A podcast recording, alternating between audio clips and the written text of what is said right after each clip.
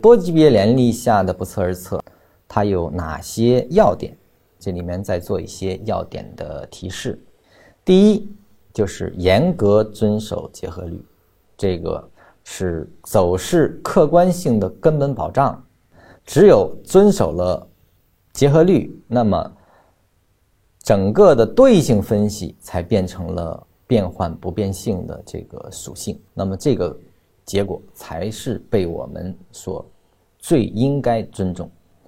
那么多级别联立下的分析呢？它强调的是集体性，就是整体性以及立体化的这样的一种思维，不能割裂的去看任何一段走势，它是从属于整个的结构内的，从属于大级别，次级别结束一定构筑更高级别的运动，更高级别的中枢构建或者更高级别的轴的生长，所以说一定是整体性的一个立体化的思维模型。呃，生长力量的判断，这个也是在多维度下进行判断的。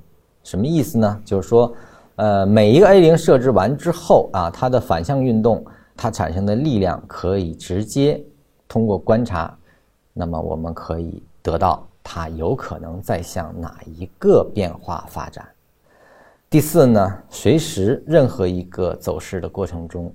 一定要先把小转大考虑在内，就是说，呃，不被这种把握的转折，恰恰是最不应该被忽视的转折，啊，恰恰是不应该被忽视。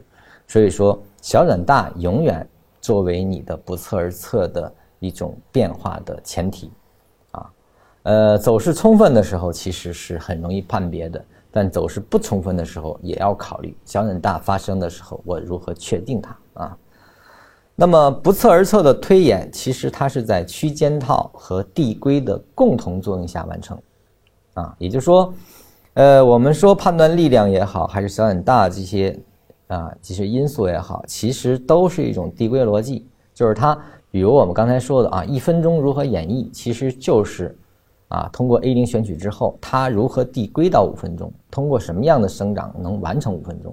那么完成五分钟之后，我们就知道，在区间套的这个逻辑下，它完成的这是不是整个结构的背驰的这个位置？所以说，你是一来一去都需要去观察和看的。所以说，这个是共同作用下完成的，不测而测，你必须是。有这个体悟，我们才说你不测而测进入了一个境界，否则你的不测而测是有问题的。讲到这里呢，我们的缠论啊，从一开始的顶分型的搭建啊，一直到最后的运用所注意的要点，基本上就成型了。当然，这里面还会遇到很多特殊情况如何处理的问题。那么。这样，在基于一个什么样的原则下去用啊？这个呢，我们将在第二阶去给大家深入的去剖析。